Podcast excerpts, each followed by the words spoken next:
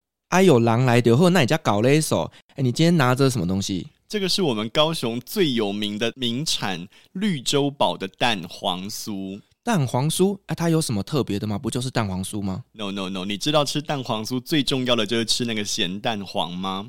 咸蛋黄现在超贵的，听说一颗成本就要快十块，可是吃得出来。真的、哦，嗯，吃进去的时候，好的咸蛋黄那个油腻啊，跟那个豆沙混在一起的时候，你会觉得咸甜交织，然后跟那个酥皮一层一层的脆下去，你会觉得天哪，怎么会有这么混合完美的咸甜食物？可是蛋黄酥其实我还蛮怕会那种很油腻的耶。对，重点就来了，你怎么可能吃到不油腻的蛋黄酥呢？因为吃到不油腻的就不好吃啊。可是你要油而不腻才是最大的特色，所以我觉得绿洲堡的蛋黄酥就是有这样子的特色。哎、对耶，刚好中秋节也快到了耶，对啊，你不觉得这个时候就应该要送人家一个蛋黄酥吗？ 我觉得应该是送一盒一盒，不是一个一个。不好意思，哎、说到这一个，我觉得每一年啊，你一直都收到什么 Seven Eleven 会买到的啊，或者是那一些叉叉叉大品牌的蛋黄酥，其实吃都吃腻了，你也不想吃。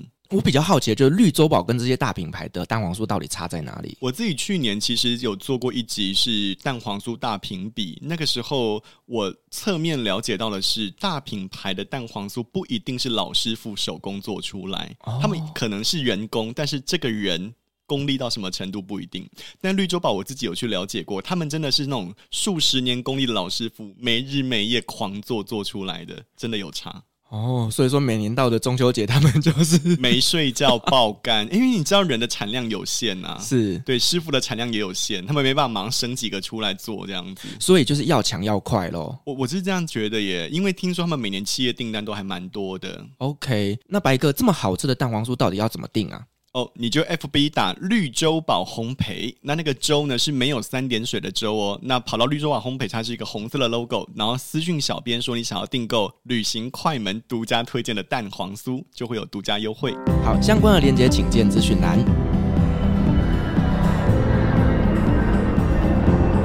各位贵宾，您好，晚安。搭乘旅行快门班机的旅客，请到三十五号登机口办理登机。Good evening, ladies and gentlemen. Passenger on the flight to travel shuttle, please proceed to gate number thirty-five. Thank you. 各位贵宾，我们即将起飞，请确实扣好系紧您的安全带，谢谢。Ladies and gentlemen, we are ready for takeoff. Please make sure that your seatbelt is fastened. Thank you.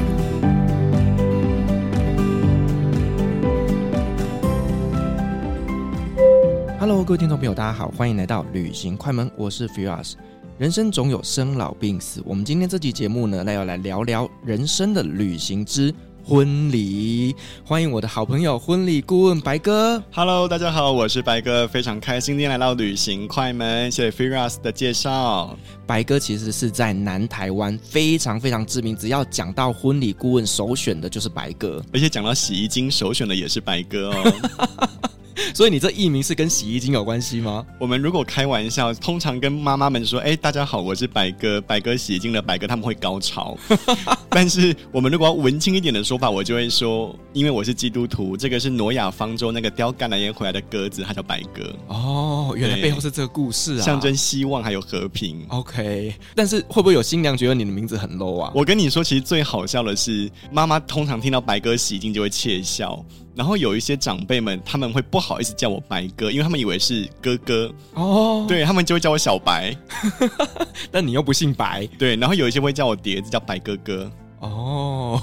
反正不管怎么样我都不吃亏，好啦，所以我相信呢，你经手过的婚礼其实真的超过上千场吧？几千场真的哇塞十年了，你为什么会做这个产业？因为当初是为了帮公司的同事办婚礼，答应了之后才发现我根本不会，去外面学就发现啊好有趣哦，我的妈，越学越有趣，一不小心十年就过去。到底婚礼为什么会很有趣？因为你知道吗？我身边所有的这些新娘们办过一次婚礼之后，就告诉我说，这辈子不要再结第二 次。哎、这个是真的，这也是好事啊！不要再办第二次了。哎、你知道婚礼如果太简单，他们就会想要一直重办呢、嗯 这样对吗？所以不能办的太简单 对对对对对，你要越复杂越刻骨铭心啊！但是我其实觉得很多人他们会把婚礼当成迈入婚姻的共同第一个试炼。那你过了这个试炼以后，你在共同进行大小事都是好的。对，我觉得呢，因为在办一场婚礼的过程当中，男生跟女生啊，可能就有很多很多东西必须要去好好讨论了。我觉得这和旅行很像。你看去旅行的时候，有的人是负责看地图，有的人是负责出一张嘴，有的人负责出钱。那这跟办婚礼不是一样吗？对，你知道吗？能不能走到人生的下一个阶段，一起去旅行就知道了。你是不是常常就是讲一些什么夫妻旅行，然后吵架回来的八卦之类的？ 没有，我是倒是常常听过，就是那个蜜月旅行回来之后就办离婚。真的还假 的？你不知？道日本有一个日剧叫做《成田离婚》吗？哎，有听过哎，就就是他们呢是去呃蜜月旅行之后回来之后，在成田机场就办离婚。好像是一个很好的商业模式。 我觉得蛮好的。可是会不会是因为他们在旅行的过程才发现，原来双方的价值观啊、生活模式真的差异太大了？ 对，因为你知道吗？一起出去旅行的时候，你们就会整个时间全部都是绑在一起的。这个时候，你就可以好好的去了解这个人的生活习惯跟我到底符不符合。那你会觉得旅行和试婚同居最大的差异是什 么？呃，异地生活，哎，你很会说话哎、然后同时你也可以去了解说，这个人对于多元文化的包容性到底好不好？ 哦，因为有时候他跟你在一起，他比较不会对你产生出一些可能，例如说面对 waiter 啦，或者面对一般民众时候的反应嘛。可是你可以看得到他在面对异地文化的时候最自然的反应，是不是？对，而且其实你知道吗，在台湾生活真的太方便了，啊，对，什么东西啊，楼下 seven 买一下，通通都有。可是你今天到一个人生地不熟的地方，对方是不是可以依靠的人呢？这个时候你就可以看得到了。 你这个好像就什么大难来时会不会各自飞，就这个时候了 这样，所以我觉得结婚前一定要出去旅行。而且要自助旅行，对不对？对，因为你跟团，人家都帮你弄好好那的。你觉得就是最能够考验夫妻感情的旅游地是 哪里可能是沙乌地吧？ ？Oh my god，你有去过吗？ 我在。那边住过那啊。你怎么没有带另外一半去？呃， 我想要在那边找。我单身， 我听说那里不是有很多人对你有兴趣吗？都是一些奇怪的男生 没。错，有胡子的。好啦，我们其实今天主要来聊的东西呢，它跟旅游比较没有关系，可是呢，却是大家在人生当中一定会遇到的，就是男生跟女生到底都在想些什么。真的，我一直觉得，像我，我一直觉得婚礼就是一种旅行，特别对女生来说，她好像就是从原本的家庭到另外一个家庭去。虽然现在比较少嫁娶的观念了。可是我自己看到的哦，还是有很多时候在男方家跟女方家面对婚礼这件事情的时候，重视的态度不一样。哦，到底是谁会比较重视啊？女方比较重视，哦，新娘的爸爸妈妈通常会很在意提亲这件事情的重要性，可是通常男方会觉得啊，我们不是都决定要结婚了吗？你为什么要这么慎重看提亲这件事？不就是走一个过场一个形式？但女方就会觉得，如果你连提亲都不慎重，那你怎么会拿得出对待我女儿好好的诚意这样子？哦，其实就是想要考验男方到底未来会不会好好的疼惜自己的女儿。就是从小见大，而且我们之前有一阵子真的很常接到新郎打电话过来说什么哦，就是我提亲失败，因为他们觉得我不够有诚意，把我轰出来，我想要找专业媒人来帮助我这一块。我们其实接到蛮多次这种电话的，就是失败才来找专业。那你们会怎么协助他解决这个问题？我会先问一下他的状况，然后再跟他说，如果钱能解决都是小事。你们如果真的想结婚的话，哦，其实搞不好有时候是男生太刁定，然后没有去了解到底女方家庭要的东西是什对么。对对对对，其实你你看嘛，男女价值观大不同，就在于，例如说女生她可能会这样说，就是哎，诶我们生日要不要去买一个蛋糕，去好一点的地方吃个饭？可是对男生来说，他就会觉得啊，你平常不是饭都在吃，你干嘛突然一餐三百变三千？有必要浪费这个钱吗？这是仪式感。对对对，就是这样子。可是其实很多男人不懂吧？例如说，你看拿婚礼来说好了，布置三万。然后男的就会说：“你为什么要花三万元的布置？你不把这三万省下来去做蜜月呢？”可是对女儿来说，那不是布置，那个叫回忆啊。但是我说实话，站在男生的立场，男生真的会比较务实的去想到，倒不如把钱花在蜜月旅行上面，去过一个更享受的生活。或者是房子的头期款之类，只能说想的东西不一样啦。是因为其实我之前呢、在中东生活工作的时候，其实我就遇到好几个同事，那他们呢就是准备要结婚喽，但通常都是女方自己在台湾忙，因为男生就外派嘛，他什么事情都不能做，那他的任务就只能三个月回台湾一趟，做好拍婚纱，然后呢接着又回来工作，所有的事情全部都是女生在做，所以其实有时候呢，男生真的不知道到底女生在想什么。对，事实上女生是感觉型动物，男人是任务型动物。什么叫任务型？就是他发现目标，他就会去解决它。所以如果女的不让他插手，他就会觉得我干脆就不要管了。所以我，我自己觉得，男生女生在筹备婚礼的时候，女孩子可以适度征询男生的意见，你给他选择题嘛。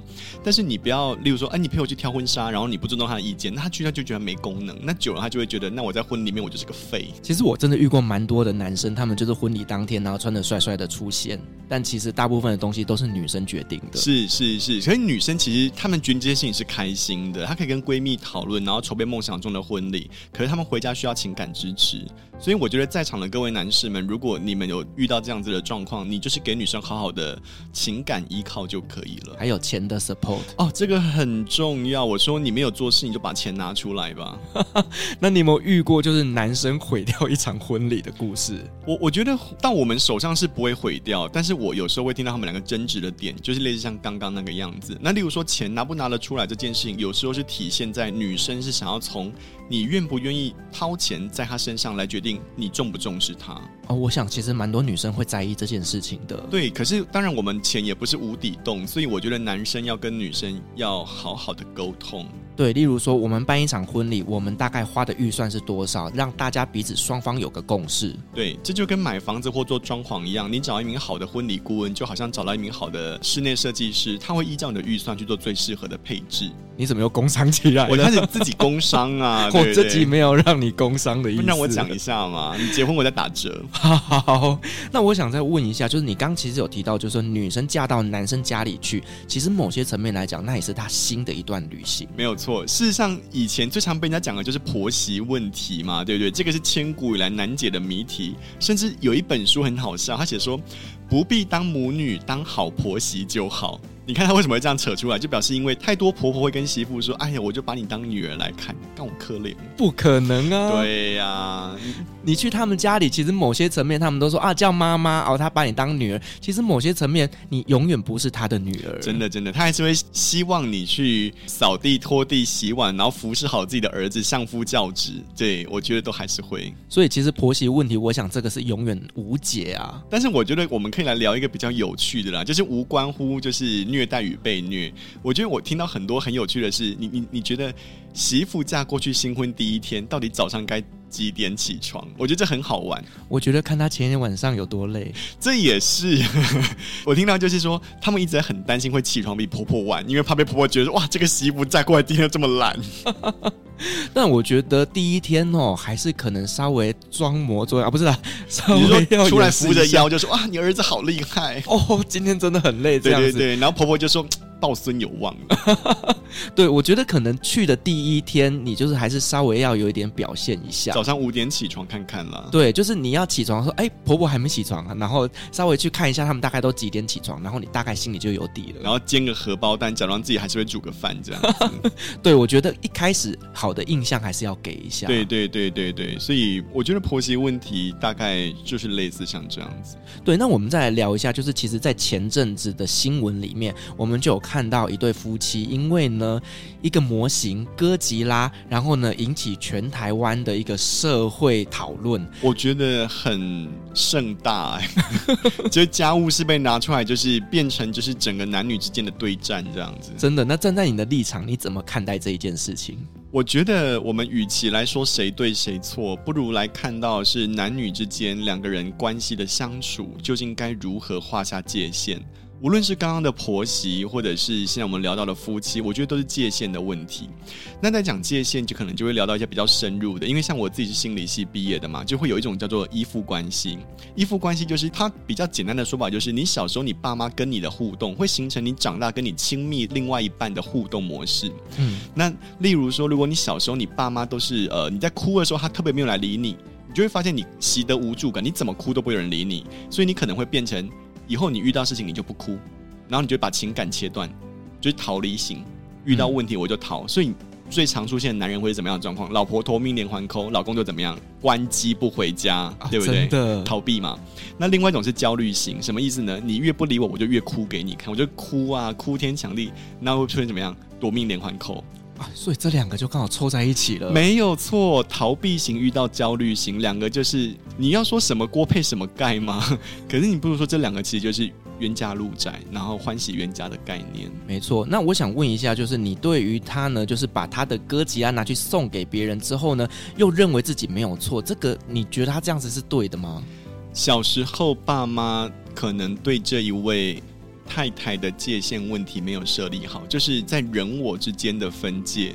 什么叫人我之间的分界？就是你的就是我的，我的就是你的，分享给大家没有关系，本来就应该这样，做面子比较重要。那我觉得他可能就是觉得做面子比较重要，家里自己人不用顾没有关系。我我觉得这一种价值观，其实在普世上来说蛮可怕，但是你回归到以前来说，那种以前不是那种什么大通铺啊，然后连邻居都可以晃进别人家里面那一种时代吗？嗯，我觉得就是从那个时候到现在来，因为你只要对人家不大方，就被人家讲。哦，比较传统一点点的乡下，还是有这种的一个生活形态。，对，可是现在其实大家的那个自我意识、隐私权啊，或者是界限权都分得蛮清楚的嘛。就是你现在住在大楼，你也不知道邻居是谁，可是对你就会不爽邻居把拖鞋放到你家门口，对吧？哦，还有把垃圾放在我家门口。对对对 对，这个是一定要捍卫的啊。所以今天这个太太她其实就是忘记了老公，她需要要自主权。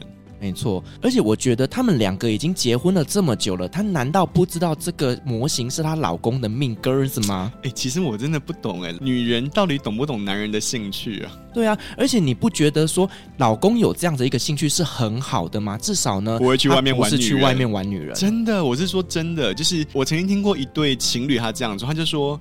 我老公是宅男，真的是太好了。我宁愿他玩自己的电动，也不要去外面拈花惹草。真的，对他，如果就是表现的乖乖的，然后太过模范，你反而会担心他是不是对每个人都这样中央空调。中央空调真的是母汤呢。对呀、但是事实上，我我觉得，呃，看老婆自己怎么想，因为因为你看哦，像我们刚刚聊到那个逃避型跟焦虑型，如果你仔细去看那个报废公社里面的截图，老婆是不是夺命连环扣？对， 老公是不是躲到朋友家里面去，就说：“哎、我不回家了。 嗯，”一样的状况，但是我觉得今天如果我是老公的话，其实我最不能、最不能接受就是你把我的家务事公诸于世。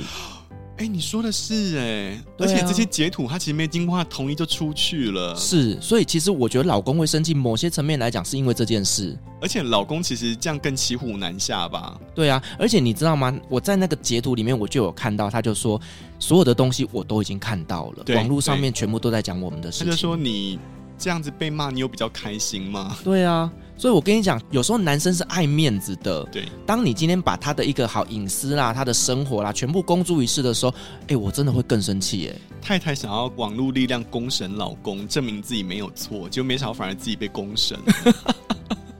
而且你知道吗？就是连女生都不认同他。 我觉得如果连女生都不认同这件事情，其实真的蛮好的。但是我觉得每位女性们都要注意，每个男孩子都会有属于自己的哥吉拉。但是反过来说，其实每个男生也要知道，就是女孩子也都有他们的歌姬啦。如果女的女的玩哥吉拉也蛮可怕 的，都不能玩美少女战士吗？ 就是每个女生都有她的香奈 儿。 哎、你很厉害！有我有看到一个异地而处的心理师，他就说，你如果无法了解为什么男生的哥吉拉被送走会不爽，你就想你的爱马仕被送走。会气死！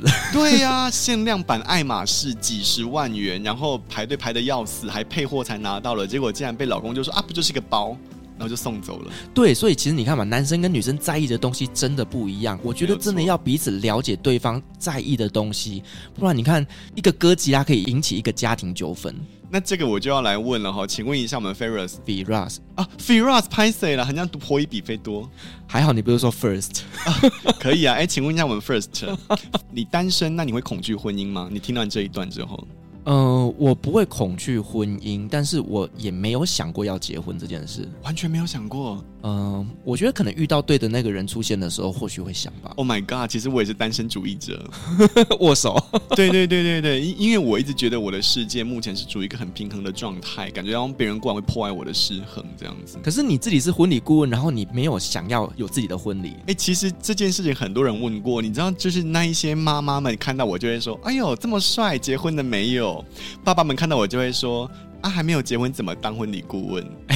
我觉得爸爸的角度是对的。真的吗？你不觉得爸爸就是因为就是有个嫉妒心态在？不是 啦，我跟你讲，结过婚的男生都会跟我说，嗯，母汤哦。我我其实想要讲的是，我们以前读心理系的时候啊，我们有一位智商师的老师，他讲的蛮直接，可是我觉得可以拿来讲这种话，他就说：难道我一定要得过忧郁症，我才可以治疗那些忧郁症患者吗？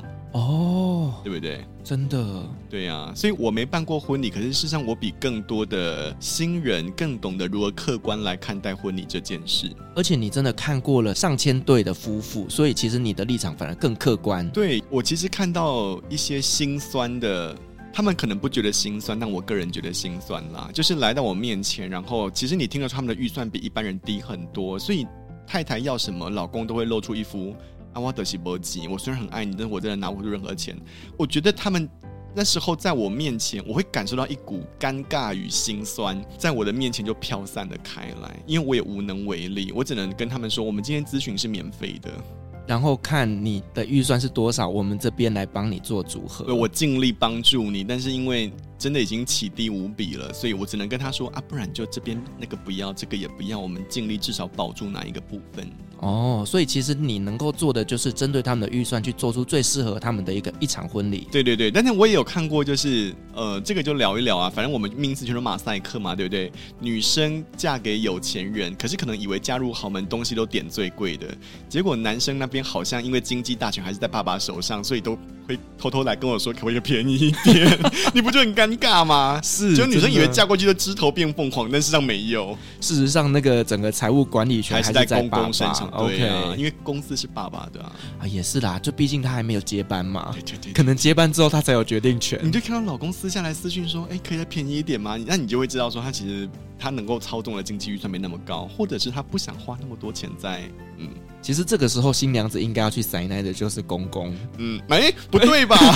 惨了惨了，旅行快门要旅行到奇怪的地方去了不。是，我跟你讲，有时候因为真的决定权是在公公的身上，所以其实有时候我们去跟公公好好的沟通一下，然后呢，让他知道说我们的期待值在哪里。我觉得再回归到婆媳问题，我觉得媳妇也要够事项，要先事先跟婆婆，我们不是说讨好婆婆，而是要跟婆婆处好。哦，对，对，婆婆如果喜欢你，其实婆婆自己就会去帮你处理了。其实我我我们也看过蛮多这一类的耶，就是你知道很多妈妈在办自己后代，就是无论是婆婆或者是丈母娘，就是只要是妈妈在办婚礼的时候，很容易以为是在办自己的婚礼。哦，他们把自己的期望值放进去了。对对对，你你有没有看过有一些丈母娘其实在现场穿的比新娘还要露？ 有那个真的超哦贵气 的，对对对对，就是类我们都会跟妈妈说，就是妈妈你还是要穿的好看一点，因为你不要穿的输给你的姐妹。我觉得嗯穿好看是主人家的礼貌，但是我们有遇过就是真的要反客为主，你知道吗？就是曾经有婆婆啊跑来跟我们摄影师说，等一下我跟我的姐妹她所有的合照都要拍到，然后我心里想，嗯，可是今天主角不是你吧？我觉得婆婆可以另外再去请一组摄影师，嗯，对，因为那天婆婆已经换三套衣服，然后有自己专属的新密了。真的假的真的真的，的真的，就是他真的是当自己的作品集在办。因为最好笑的是，我们听到后面啊，因为我们刚刚讲的是拍照嘛，就是现场要多拍婆婆与朋友嘛，嗯，婆婆与朋友的产地们对。事后的动态录影，我们听到录影师回来跟我们说，是婆婆要求要多剪一些，还跟她朋友的互动进去。到底是谁的纪录片啊呐、对，你就会发现，就是儿子跟媳妇在看影片，说：“哎，怎么我妈妈那么多？”而且我跟你讲，搞不好那天婆婆她穿的衣服啊，是整个长辈龟给她捧 出来。嗯，这婆婆自己实力要够才行。对，但我觉得有时候真的会做出这种就是反客为主的一些动作了，因为其实我也曾经遇过，就是呢，这场婚礼其实主要是公公拿钱出来办的，结果整场婚礼啊，全部都是公公的这些呃合作企业啦、银行啦、什么的，那新郎的朋友可能就只有一桌。哎、这个叫工商场，这对我们来说其实遇到还蛮多的。原因是因为像这种工商场啊，他一定要有面子，嗯，所以他通常比较会花钱请婚礼顾问。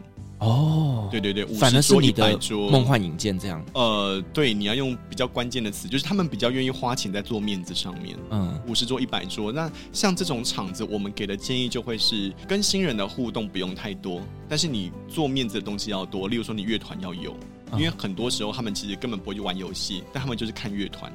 那有时候你布置就是要在重点上，你不能你不用很多，但是你要够精致，因为那些有钱人他们其实看的都够精。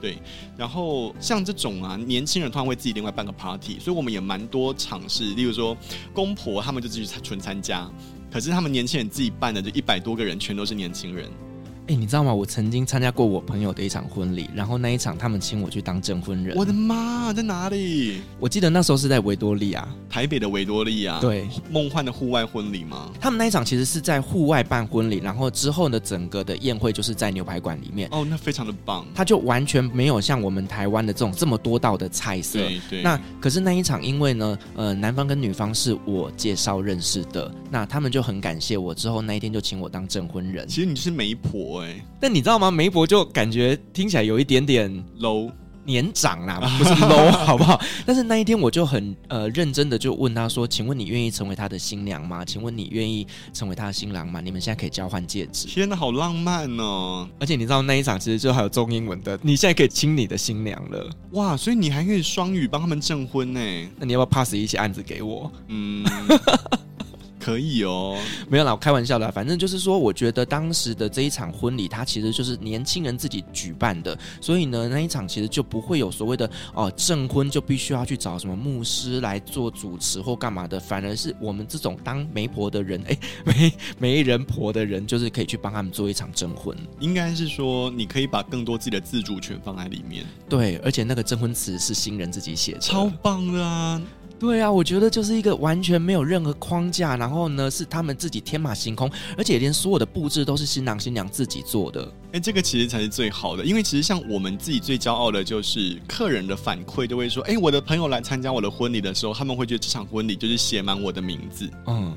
就是从布置、音乐，甚至到什么，别人就说，哎、这不就是你们的风格吗？这是对你会挑的东西。包括像是什么呃喜饼啦，还有帖子啦，所有的东西全部都是他们自己做的。我那时候收到喜帖，我超感动的，因为那是他们自己画的。好，那我要问了，请问你的梦幻婚礼，你自己想过的画面是什么？你不用想另外一半啦，你就想你的画面。我就没有想要结婚了。但是你没有想， 例如说像我自己，我每次参加这么多婚礼，我就会想说，因为我我觉得我们的乐团很棒，所以我就觉得我自己的婚礼一定要有很好的乐团，嗯，就是这样。然后没有另外一半，不是啦， 变成自己独的演唱会 了。我自己其实是一个没有想要走这么正式的一个框架的东西。 OK，那我可能就是也是找几个朋友，那我们就是办个大概三五桌，就是你最 close 的这些朋友，我们一起来庆祝我的婚礼就够了。你干脆就直接把婚礼办成一团旅游啊！你就说、哎要参加我婚礼的人一起来到那个土耳其去，这样 子。呃，我没有想要去土耳其办以色列啦，不好意思， 感觉会一直被冲康。真的真的，就或者沙乌地啊，任何你想去的地方。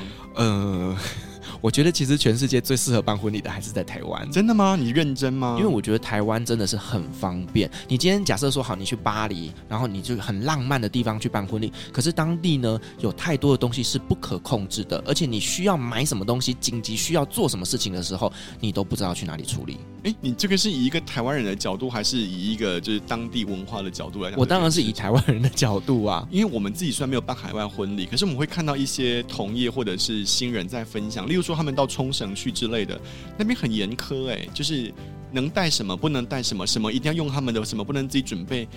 哇，要求非常的精细，所以它其实不像台湾，就是你我要什么随时变得出来这样子。对我曾经去冲绳参加过朋友的婚礼。 ，OK，对，那但是那一场其实我觉得也很棒，就是呢，呃，新娘她做出她自己最想要的一场婚礼。哦天哪，对，因为去冲绳结婚就是女生她想要的。嗯哼所以从那个整个婚礼的布置，然后呢到整个菜色，然后甚至的整个的婚礼小物什么的，都是新娘自己决定的。那我必须要说，这个新娘要够有钱哎呢、呃，新郎还可以， 可以，可以，可以，付得出来什么都好。我必须要说， 就是一百万，有的人对人来说只是吃一顿饭的钱，可是对有的人来说是活一辈子的钱，这样子。天哪，我觉得你这比喻真的太好了。 我就是那个活一辈子的人。我们来聊聊婚礼的好笑的部分好了，虽然有点小心酸啦，就是我们觉得好笑，但是当事人会觉得心酸。好就是我们那时候安排第二次进场的时候，新人要拿花送给爸爸，嗯，然后请爸爸送给妈妈。好，这样有没有很浪漫？有，结果爸爸拿到花之后，想要送给主持人，等一下爸爸要送给你吗？不是我，主持人是我们家的女主持，哦，尴不尴尬？你想那个画面哦，就是新人把花送给爸爸了之后，然后爸爸拿个花给美女主持，就说啊不，这会丧礼，等一下爸爸知不知道这个环节是他要拿给妈妈？妈妈在旁边超尴尬，但爸爸到底知不知爸道？爸知道啊，主持人就一直塞啊，就塞说啊妈妈在那边，妈妈在那边。尴尴尬的尬要死，死了，妈妈在旁边脸很绿。 真的，哎妈妈绿了。所以他是忘记了，是不没是？有没有，我跟你说，就是爸爸大概就是单纯觉得主持人很漂亮吧，哦不然他不然他那他要制造什么舞台效果吗？嗯，可是我我们真的觉得超尴尬的。对，搞不好跟你讲，其实爸爸妈妈感情并不好。但是我觉得在这个年头啊，很多人其实没有离婚，感情也不一定好。所以像我们自己在做的事情是，我们在婚前的面谈一定会问说你爸妈感情怎么样。可是我们就会跟他说，我们并不是要公诸于世，而是我们要先预防万一。如果有人感情不好，我们就会阻止任何一切叫爸妈牵手或接吻或者是亲密举动的事情。这样子。哦，这个很重要。你一做出来就完了，就是你叫他们干嘛，就他们两个其实尴尬就完了。对，搞不好其实他们已经分居一段时间，对突然间你要他们做这么亲密的动作，搞不好他们彼此都有他们自己的另外一半了对呢，。嗯亲戚们其实全都知道，只有主持人不知道，然后全场大尴 尬，这可能会发生啦。是，对对对，但是我们就是要预防这种事情发生。嗯，嗯，我我觉得这个真的是现在讲起来很好笑，对对， 当时这个就是应该那种尴尬爆了。像我我们有一场就是也也不能说好笑，这个就有点小悲哀，就是我们在婚前在筹备的时候啊，爸爸妈妈就是杀价杀的要死，可是其实上我们都知道新人家境还算 OK，可是杀价都杀了苦肉计都跑出来，然后在当天因为爸爸妈妈他们可能杀了钱不够嘛，他当天早上还来。监督我们有没有认真，例如说早上七点来看我有没有在现场监工啊之类的。嗯，结果你知道吗？就是在婚后一个月的时候，新娘就私讯我说：“爸爸办完婚礼一个礼拜就发现癌症复发，啊结果三个礼拜后就离开了。”这样子。其实那个时候我，天哪我我觉得好难过。然后新娘很感谢我们，她就说：“谢谢你们有让爸爸在离开前参加到我一场这么美好的婚礼，就是我的家人朋友们都来，然后品质没有被压缩，他们很开心。”我我觉得如果是爸爸，他一定会觉得说真的是没有遗憾了。可是你知道吗？我内心的第一个想法，我很坏啦，我就会想说，如果他是在办婚礼前肝癌复发，他还会来杀家吗？ 你懂我的意思吗？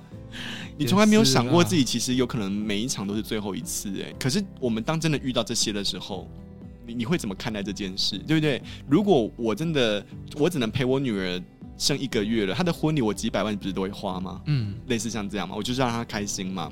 那事实上，我们也听到很多同业他们会说，有一些新人在过了五年、十年之后回来跟他说：“哎、那个录影师，你们当初的档案有没有留着？”例如，他们就这样讲说：“我阿公过世了，我想到那时候你有录他的致辞，我想要再要那个档案。”你有没有觉得很心酸？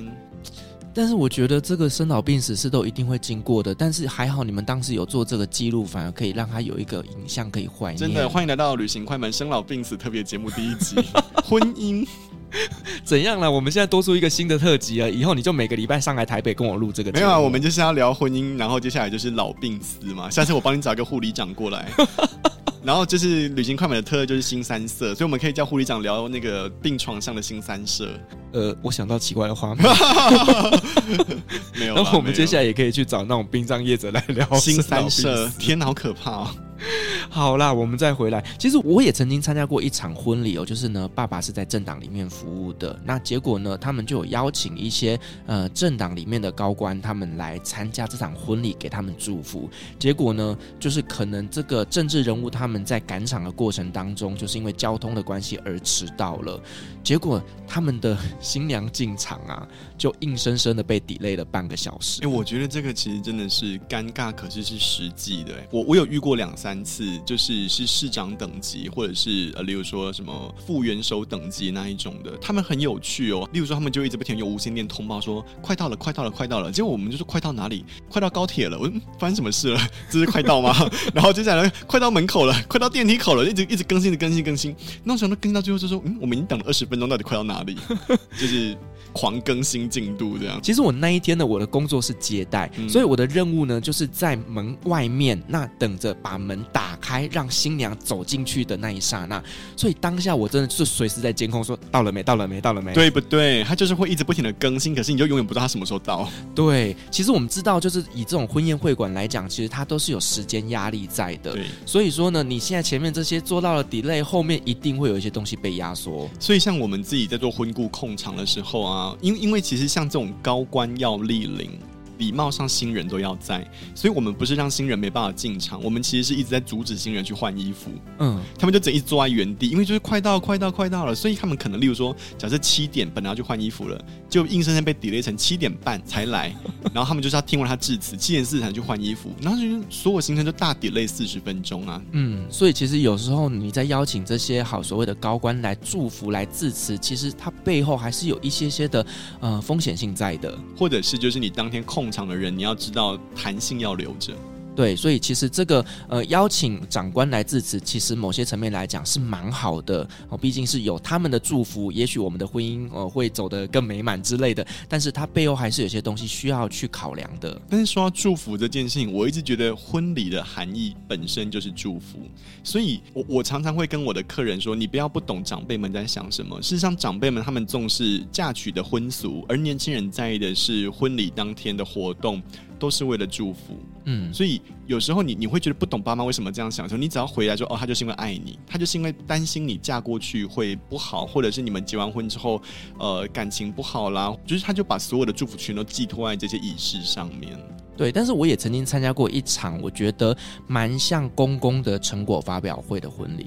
他做了什么？就是呢，呃，那一个公公他其实是某一间学校的校长，嗯哼然后那一天他就邀请了他的所有其他校长们上台演奏，然后吹萨克斯风啊，然后所有的串场全部都是这些学校校长们的演奏。我的天呐，校长们的聚会 耶，对，所以我当下也觉得说，那也蛮尴尬的 那。新人呢？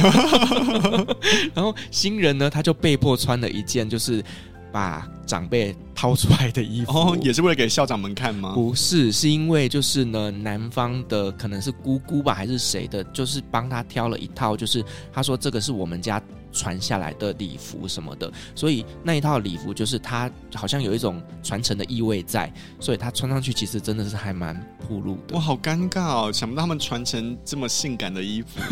没有想到就是在几十年前，他们就已经走在这么时代的对尖呀、端。我还以为就是传承下来都是那种包紧紧或者是很宽松的那种。可能他们家就是比较前卫一点哎、点吧。我我觉得不简单。欸那我新娘自己条件好，可能很开心吧？对了，还好新娘的条件非常非常好，开心啦，撑得起来。对呀、 不然里面不知道要垫几层。其实会不会是姑姑故意把它剪破？你知道 吗？就是重要的地方都把它剪剪短一点之类的。那姑姑嘛加拍戏。 那你有没有遇过，就是在办婚礼的过程当中，然后被这些三姑六婆不断的给意见呢？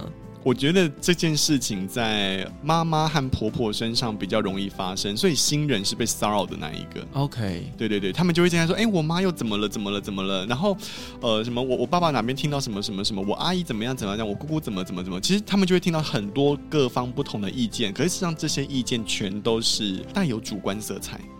我觉得可能是长辈想要传达他们的祝福，可是这些祝福其实某些层面来讲，增加了新人的压力。对对对对对，因因为每一个人在意的点不一样，所以我我觉得这一些主观集合在一起，就会让真的当事人觉得自己的婚礼反而被毁了。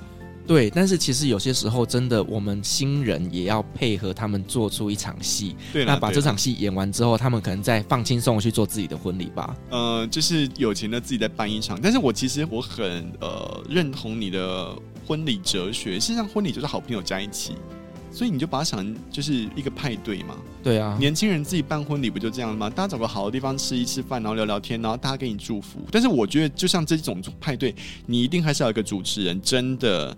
为什么？因为你要有人逼他们给你 祝福。你知道，其实年轻人来吃个饭就是不一定会怎么样，但因为他们会尴尬啊，会不知道对干嘛，所以你要有人就是我们这时候邀请所有的人来去新人面前跟他拍大合照啊，然后来个互动啦，写祝福小卡啦，说几句话啦，没有人教他们做，是绝对不能主动拿麦克风说起来说，哎、我要给你一些祝福，不会有人做这件事。除非他喝醉了。哦，那更尴尬，讲出来不会说，哎、我认识你前女友，叭叭叭之类吗？ 但是我我真的必须要老实说，你找专业主持人和找朋友当主持人，我不是说朋友当主持不好，因为我们一开始也是主持朋友婚礼出身的，但分寸要在。我在十几年前真的看过一个朋友主持自己朋友的婚礼，他在台上真的脱口而出说，这个新娘是我们新郎历届交女友以来最漂亮的。尴尬死了，超尴尬， 真的真的，就是 我这句话印象深刻。你看十几年还记到现在，然后后来他们几年后就掰了这样子。对对对，那类的。其实不只是婚礼要找专业的主持人，我觉得有时候像是公司尾牙或者是这种大型活动，真的都还是要找专业的主持人。要得体啦。真的，对，哦你除了炒气氛，你看，不然如果你要黄腔来听我们旅行快门就好了，不要这样。旅行快门的主持人曾经也主持过，就是一些晚会，然后出包 是过。慈善晚 会吗？不是，就是我前公司的尾牙。赶快！讲一下劲爆的，我记得之前有节目里面有聊过，就是呢，当时我们在主持海外尾牙的时候，那我就说，接下来我们掌声欢迎我们的大家长上台为我们说几句话。这我好像有听过哎、对，当时就是总经理就他上去就跟我说，大家长是董事长。天呐，超尴尬的啊！对，但是我跟你讲，问题是那个总经理，他们两个就是你懂的。对对对对对，因为那个总经理就故意在做球难堪给那个，对，但是其实我跟你讲，可能总经理他今天对于海外工程 delay 要多办一场，他就没送，哦，然后他就只能拿我开刀。哦，，对，但就我尴尬死哎 了。呦，家长不止一位嘛， 真真的是，不过那个就算了啦，管他的，对啦，反正就是那一场，我就是自己要扛那个刀啦，我没办法，嗯嗯嗯谁叫我就是站在台上呢？对对对，出问题就是你要死这样， 哎、这个节目是可以开黄腔了，对不对你？要开吗？几年前有一个就是视频真的很有名啊，就是保险业者的，应该是保险业者的女主持们上海就大家好，欢迎向各位的英 精们，其实还是要讲各位精英们，就要不然怎么就大喊欢迎现场各位英精们，现场尴尬爆了。现场都是英精，不知道。 不管你是男的是女的，全部对阴茎大家都阴茎， 好可怕！好了，那你自己本身在主持的过程当中，有没有发生一些让你印象特别深刻的故事？印象特别深刻哦。呃，我我觉得大部分的婚礼都不会失控，可是 OK 我们真的有遇过有一场是爸爸是在执法机关上班。据说不知道为什么执法机关好像就是敬酒要喝真的酒，而且每桌都要喝到干，所以他喝到第三十桌就大吐，你的执法是只说法律的部分呃，就是会开红灯的那一种罚。哦，我本来还以为是头发没了要去执法。哦不是那个执 法，好了，执法单位他们喝酒都喝真的对我很震惊哎，就是真的喝到三十桌之后，然后就狂吐在现场。啊，对，然后那一场就是发生了蛮多事情，就是男方的爸爸是狂吐嘛，女方的爸爸是醉了到舞台上面去之后就大骂主持人， 不是我是我同事，可是我们就觉得好尴尬，然后我同事就使个眼色，然后妈妈就上来把爸爸拖下去了。 尴尬死但是了！骂什么我忘记了，你这让我想到以前就是我哥哥，哎呦， 自没爆 关系笑。我我大哥结婚的时候，因为我们是在乡下办那个流水席嘛，对对然后呢，因为我哥哥的这些啊好兄弟们全部都到，不是七月，好、嗯就是好朋友们全部都到现场了，所以我哥真的很开心，所以他喝挂了。哦天哪，然后呢，最后要送客，不是说是新郎新娘站在门口开始在那边发糖果啊，干嘛的？结果你知道吗？因为我哥哥已经喝倒了，结果呢，我大嫂就去照顾他。那一天送客是谁送呢？谁送？是我跟我大嫂的妹妹，你跟你大嫂的妹妹，你们是假新人是 不是？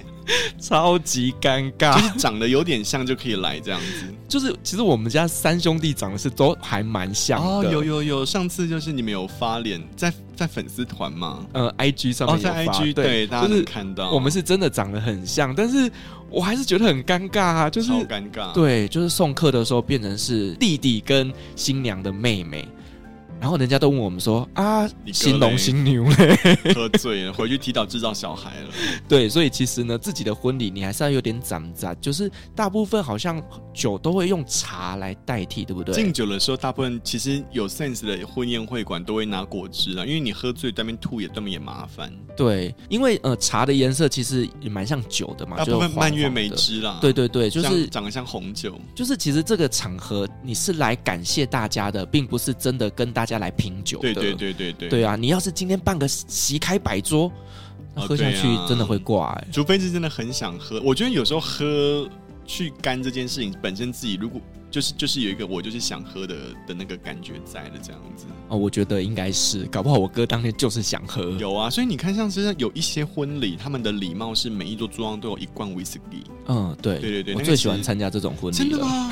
所以你是会喝威士忌的 人，我是会喝的，你是喜欢喝威士忌的人哦，还蛮喜欢的。哦真的哦，嗯所以你就是会看到他就打开那狂灌它，我我不会自己开，因为我通常都会由同桌里面可能比较长辈的人来打开。 OK，对，但他如果不开，我可能就不会喝，你会加冰块、加冰水，还是会喝原味？我喝原味哎、。你真的很很那个哎、你不要忘记，我以前待的是工程公司你，很重口味耶！ 我酒量还可以。天哪，我以前待的是船产，就是渔业公司，所以他们偶尔就是看我秀色可餐，姿色还可以，就把我带去外面应酬。但是他们因为看我脸白白的，就是也不太敢逼我。可是他们我我好像比他们预期还要会喝一点点，他们就是想要把你灌醉，然后把你拖到奇怪的地方去， 没有开玩笑的啦。但是我真的在那个时候，我我有我有醉过几次，印象很深刻，就是当下还没怎么样，回到家里面真的就昏倒。我常常喝到我怎么回到家的，我都不知道 Oh。my god！幸好没有在路边被捡走。没有了，我的朋友们他们都会把我送回家。 OK，哎、说到那个流水席啊，我突然想到脑中闪过一个画面，不是我的画面，是我同事的画面。他们有一次说去屏东乡间流水席婚礼，然后新人花了几十万请我们弄一些硬体布置啊、乐团啊什么什么的。可是爸爸好像就是为了省钱，我们这样讲人家很不好意思啊。可是就是为了省钱，所以没有做一些必要的呃措施。他们说不夸张，主桌送上来的菜啊，上面一半的面积覆盖着苍蝇。哈，真的，他们说，因为那个时候是刚好是在施肥的季节，然后又拌在自家田边的空地，所以就是你知道吗？苍蝇闻到味道就过来，所以他们说每一道菜一上来，上面都一半都是苍蝇，然后挥也挥不走。然后因为亲家是台北人，所以他们也不敢吃，可是又不好意思吃，就是就他们就看到他们拿筷子在那边挥个两下， 然后我就不动，然后他们就说屏东人可能都习惯就狂吃又狂包这样子。然后我听那个画面我就快昏倒，甚至那天我们有婚礼录影，录影回来跟我说，我们拍到所有菜的画面，我们就都剪掉，因为太恶心了。我觉得应该不止菜，就是那个整个天空应该都是苍蝇吧。嗯，其实真的用想是蛮可怕的、哎，对对对。对啊，所以其实有时候真的该花的钱不要省。我真的是不懂到底为什么， 就是你明明知道自己的条件是这个样子，你硬要办在户外，那办在户外你又不用好的隔屏啊或什么的之类的。对啊，屏东应该也是有一些就是婚宴会馆吧然？后因为爸爸要办的桌数太大了，婚宴馆塞不下了。哦，是这样，所以它其实是屏东的大户，我就跟你说是有钱，然后就是预算没有做好的分配。所以真的我觉得有时候要考虑一下自己自身的条件啊呐、就是你要找婚顾，你就要知道，我们帮你把婚礼办好，绝对是依照最客观的去做建议跟配置，不然办不好对我们有什么好处？对，但是说实话，婚顾也不知道他们家田里面会施肥啊，也不知道会有苍蝇啊。应该是说，我们当时从他找第一个婚宴会馆，到他换了两个地点，到最后面在田边的时候，我们其实都有给建议。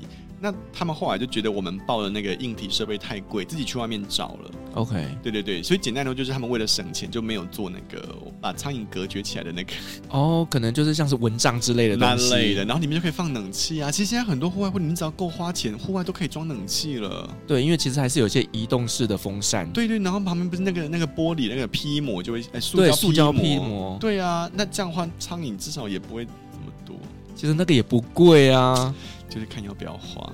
对啊，那个几千块应该就有了吧？没有啦，你你不能讲人家几千块，就是你几十桌下去的话，哦其实老实说也也是是桌数可能很十几多万啦。 ，OK OK。但是我真的觉得绝对是花得起，是要不要花而已。但是你看一场婚礼，然后最后因为这些东西，然后让你的亲家留下不好的印象。哎、我我必须要说实话，真的是这个样子、哎，你不要说一场婚礼，有时候我都会常常想客人，就是，请问一场婚礼几十万在花，为什么你要省这三万五万？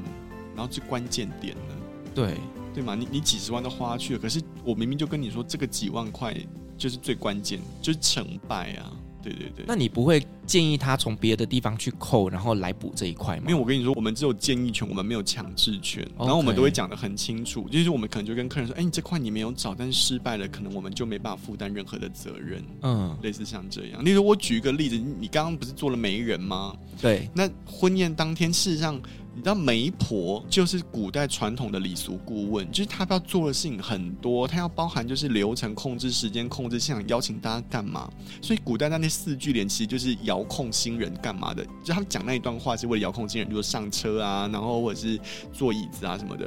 可是现在的媒婆如果不是专业的，谁会那么专业？嗯，很多新人就是省这个钱，他们就说没关系，我们呃，例如说我二阿姨有做过媒人，我就问她说，二阿姨会跟你讨论吗？二阿姨有跟你流程吗？二阿姨知道时间吗？二阿姨知道怎么跟厂商沟通吗？二阿姨知道你要买什么东西吗？他们就说嗯，好像不知道，但是应该很简单吧，随便啦。他们可能认定的媒婆就只是站在台上那边，然后可能就发给他一个红包，他就没事了。然后他们可能认定的婚礼就是做着事情所有都会发生这 样子，但是事实上一定都会完成，因为不会有人打分数，再对尴尬都会过去。只是你就是会看到他们来参加婚宴的时候会迟到而已， 因为本来以为一小时，就没想到花了一个多小时。对，而且其实我觉得婚礼这件事情，对于新郎新娘来讲，可能这辈子就是这么一次，那就看你要留下。啊不，你那什么神秘的笑容、 哦，对啊，因为因为其实你知道离婚率好像有三分之一耶。这么高啊？我跟你说，我第一次听到这个数字的时候，我也吓一跳。三分之一的意思是，就是这一整个辈子，就是会有三分之一的，就是结婚，然后会有三分之一离婚这样。哦，所以你这样，你的生意就会永续经营。没有没有没有，因为听说二婚的要低调办，所以我们其实很少办到二婚的。哦，OK 对 OK，对对，但是我们都不希望他们离婚了。我必须要老实说，所以我们回归回来，那个哥吉拉，他们就是给我们一个警惕嘛，就是你就会开始去思考，你跟你伴侣在沟通上是不是有什么可以互相包容的地方，彼此的地雷，沟通地雷也好，相处地雷也好，你都要去避免啊。嗯，我觉得这个真的是很重要，而且就是要去了解对方到底在意的东西是什么嘛。其实我我以前从来没有想过这件事情的。你给我一个很好的，就是其实与其试婚，不如一起去自助旅行、哎，对啊，这个这个是你给我很好的一个 idea，所以你接下来就建议你这些新人们，就说啊，你们有没有去旅行过？然后就来参加旅行快门办的旅行相亲团。哎，我觉得很好，我们可以来合作。你们是不是会？去荒岛，然后脱光光，干嘛干嘛之类的我觉得也很好啊。 ？Oh my god！ 就就带着一群结婚的，就搞不好在那边就交换伴侣啊，没有啦。搞不好小孩子都跑出来了。我觉得有时候出去旅行不就是在制造婴儿吗？哦嗯，蜜月旅行不就是这样子的吗？不是，，可是你如果相亲团是还没结婚的婴儿就先制造了。啊但是我们而且也如果换来换去怎么办？你要怎么阻止他们就是未婚男女然后换房？那不行，太淫乱了。真的这样子可能到时候谁是爸爸都不知道。，对呀、好，当以上言论不代表本台立场。是我们的 叶配，不是啦。好了，那对于你就是从业已经十几年，然后也办过这么多场的婚礼，我想问一下，就是你举办的婚礼特色在哪里？我举办的婚礼，我自己觉得特色有三点：第一点就是仪式感，第二点是互动感，第三点是画面感。因为像你刚刚提到了，就是呃，不就是要个仪式感吗？。对，所以你花再多钱在任何东西上面，你只要没有一个专属的仪式感，这场婚礼对你来说就是个公事公办。对呀、哦你你不觉得？我我自己常常这样觉得，如果它对你来说不是一个专属仪式的话，那你就和看到一个剧本，然后照本宣科的演出还是没什么两样的。所以那嗯一定要跟你有关系。对，对，所以仪式感我们都是透过很长时间的沟通接触来弄出来。那第二个叫互动感，我觉得所谓的互动不是传统的游戏，很多新人其实都误会了，他们都会觉得说：天哪，我婚礼一定要玩很多游戏啊，然后就是大家很嗨。那有些人就不嗨啊，那他们就会很压力很大，他们就会觉得说：哎，主持人可不可以帮我玩嗨大家？然后邀请大家玩什么游戏？我要塞十个。我说没有没有没有，你要想邀请最好的朋友上来讲话，你们拥抱爸妈，两个人互相宣爱的誓言，全都是互动。我想问你啊，你刚刚讲的就是在呃婚礼上面会有很多的活动，你遇过最荒唐的活动是什么？我遇过最荒唐的活动，你知道有一些类色情游戏，在以前都会被拿来婚礼上面玩吗？什么叫类色情游戏？就是一些传统，不是什么，就是会叫新郎把什么葡萄从新娘的哪边滚到哪边去，用嘴巴、啊、之类的。哦，其实当然，我们我们身为婚礼顾问是不会让这个游戏出现在台面上了，是但是这个就是传统人会去捉弄新郎新娘的类色情游戏嘛。然后还有什么，就是把锣绑在下体，然后另外一个人是棒子绑在腰，然后就是用腰甩动去撞下 体。你你懂那个画面吗？我有。画面， 对对对对对， 就是这一类比较类色情游戏，你拿在婚礼上其实就是一个小尴尬。真的还蛮尴尬的对耶。对对对对，那那我们再回归到传统的文化，有一些是类色情活动，就是脱的。传统的婚礼拖不是啦，就是你你没你没听过，就是有一些会请脱衣舞来表演吗？我我看过，你看过？我看过你有，被塞奶吗？我那时候很小，天哪，那么小就被下手了，没有他没有来塞我，哦但是他有去塞我们旁边的这些男性长辈们。真的、哦？，对，但我那时候年纪真的很小，然后我当下就心里想说，为什么这个人不请杀？长辈们高潮，红包就塞很多。对我真的有看过，哦对啊，你看那个就是某些风土民情不一，我是没亲眼见过啦，但是就是偶尔会听到这样子。对哇，哦，我所以我觉得其实真的以前的游戏真的也玩很大哎、对对对，那其实你看像婚礼啊，我我常常跟客人讲一句话，他说他们都会说我办婚礼最大的重点是什么？我就说你要去回想十年后，你回想这个婚礼，你最在意的画面是什么？所以我像我刚刚讲的三个感受，第一个就是我们的仪式感，然后第二个就是互动感，最后一个我要提的就是画面感。任何一场婚礼，好的摄影师、录影师就是要帮你留下你以后每看一次就会回味一次的画面。甚至我以前听过一句话，他说所有的夫妻都应该在结婚纪念日重新看一次婚礼当天的相本和影片，重温一次彼此的誓言，这样子就可以大幅降低离婚率。你们的婚姻才能走得长长久久。事实上是耶，人是需要被提醒的。真的，我们的各位听众们，你们有多久没有跟你的另一半去看了你们结婚当天的一些影像记录呢？真的，我们的听众们，你们有多久没有再办一次婚礼了呢？是也不用再办一次婚礼对啦，不用来但开是玩笑。我觉对得当年的这些影像记录其实都是很珍贵的收藏，其实偶尔还是要拿出来看。那我也要帮旅行快门做个夜配，诶，要帮我做什么夜配？ 没有啦，就是如果你们想要在重婚新婚夫妻的刺激，我觉得一起去旅行真的是蛮 不哦，错的。我以为你要说就是各位听众，如果像你家有那个适婚年龄的女子要介绍给我之类的。哦，也可以，也可 以。我们的主持人现在是单身哦，好了，不用了。我觉得其实呢，就是去重温一下你当初结婚当下的一个感动真，的那其实那是很棒的。那再来就是可能哎，每年安排一个小旅行，那重新呢去呃一个没有人认识你们的地方，去好好的去重拾你们的爱恋。哎呀，天哪，好浪漫哦！那我想请问，我们旅行快门可以帮我们推荐几个没有人会去的地方吗？